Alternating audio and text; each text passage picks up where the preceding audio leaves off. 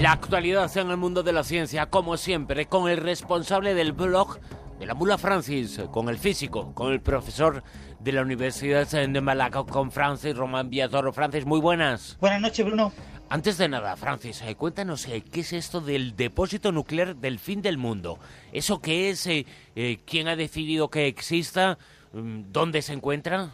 Bien, lo de la idea del fin del mundo, la idea del juicio final, es una idea asociada a la Guerra Fría eh, alrededor de 1947, un boletín de científicos atómicos de la Universidad de Chicago decidió crear lo que en aquel momento fue el reloj del fin del mundo y se asocia al concepto de fin del mundo eh, cualquier tipo de instalación eh, científica o tecnológica que esté relacionada con el tema de la Guerra Fría. En concreto, el depósito nuclear del fin del mundo es como se llama al depósito que el Departamento de Energía de Estados Unidos tiene para almacenar restos nucleares procedentes del programa de defensa, restos de armas nucleares que se almacenan eh, con objeto de ir eh, cumpliendo con los tratados de reducción de armas estratégicas. El depósito del nuclear del fin del mundo de Estados Unidos se encuentra en el, en el estado de Nuevo México, a unos 20 millas al este de la ciudad de Carlsbad y se puede garantizar, eh, porque va a estar así, y teóricamente se van a almacenar restos eh, durante muchísimo tiempo. ¿Se puede garantizar que durante todo ese tiempo sean seguros? Bien, Estados Unidos y Rusia firmaron varios tratados de reducción de armas estratégicas. El último se llama START, tres, eh, STAR son las siglas en inglés de Tratado de Reducción de Armas Estratégicas, se firmó en Praga en el año 2010, y este tratado implicaba que ambos países iban, Rusia y Estados Unidos, a reducir su número de ojivas nucleares a exactamente 1.550, serían las que se conservarían, el resto serían destruidas, y reducirían también sus lanzaderas de misiles intercontinentales. Se acordó eliminar unas 34 toneladas métricas de plutonio, que se usa para fabricar armas nucleares. Este plutonio se puede eh, eh, digamos, eh, reciclar utilizándolo como combustible nuclear para uso pacífico para generar energía eléctrica. Sin embargo, las ojivas nucleares y muchos de los residuos nucleares deben de ser almacenados. Estados Unidos tiene un almacén en proceso, el almacén apareció aproximadamente en el año 2000 y desde entonces, durante los últimos 15 años, se han ido acumulando diferentes restos. Este almacén se encuentra en Nuevo México, la planta piloto para el aislamiento de residuos.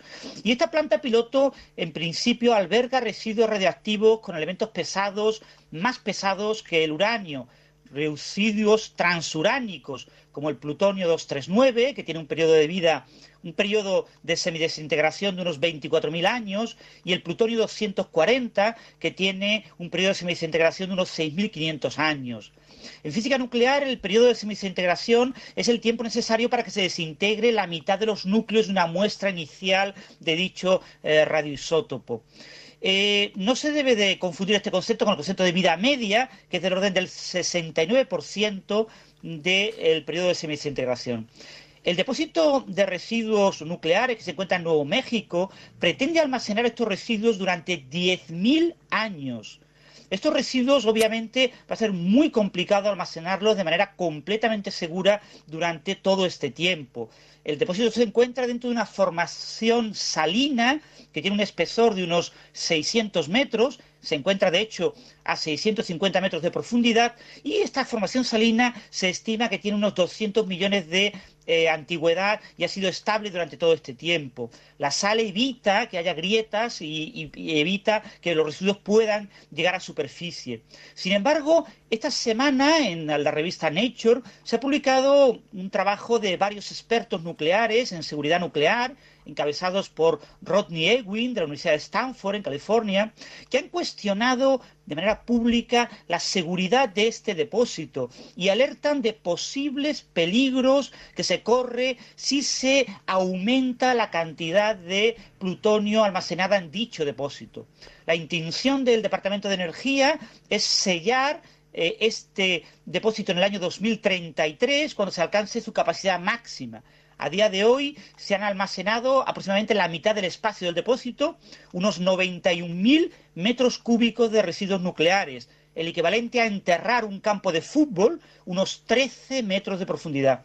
El material se almacena en bidones de acero apilados en galerías naturales y desafortunadamente ha habido un par de sucesos en el año 2014 que han demostrado que la seguridad y el aislamiento de este depósito no están del todo garantizados. Has hablado de un eh, par de sucesos. Eh, ¿Qué ha ocurrido exactamente?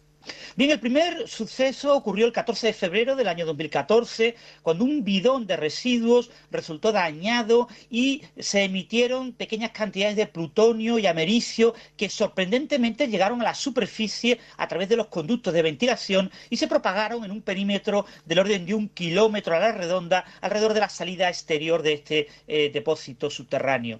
El problema se produjo cuando se mezclaron las sales de plutonio con el material que se utiliza como absorbente en el almacenamiento, que es muy similar a la arena de gato que se utiliza, por ejemplo, en la casa de los que tengan esta mascota. Según los expertos que relatan el incidente en la revista Nature, esta reacción podría haberse anticipado. Este desafortunado incidente eh, provocó que fueran expuestos a radiación 21 trabajadores de la planta.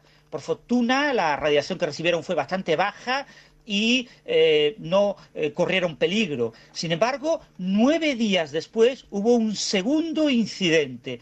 El humo procedente del incendio de un camión se coló en las instalaciones y dañó los sistemas eléctricos de la planta. Aunque estos incidentes son de menor eh, entidad, son de bajo riesgo, no comprometen la seguridad global de las instalaciones, los expertos que han publicado este artículo en Nature esta semana aclaran de que es muy difícil predecir futuros fallos y que incidentes de este tipo pueden volver a repetirse.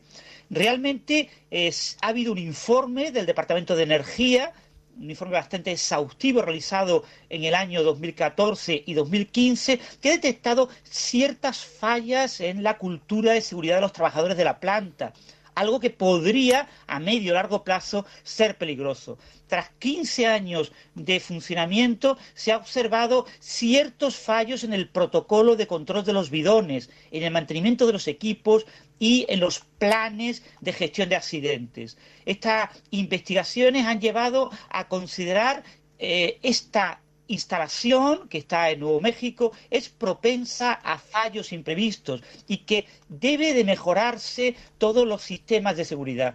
Todos los, accidentes, los dos incidentes se podrían haber predichos y se podrían haber evitado si se hubieran tomado las medidas adecuadas. Y estos investigadores en seguridad nuclear que han publicado en la revista Nature nos indican que debemos de ser muy cautos y que debemos de garantizar y mejorar las medidas de seguridad de estas instalaciones. Francis Román Villatoro, en Eureka, hablándonos de este depósito, del depósito del fin del mundo, el depósito de lo nuclear. Francis, muchas gracias. Un abrazo, Bruno.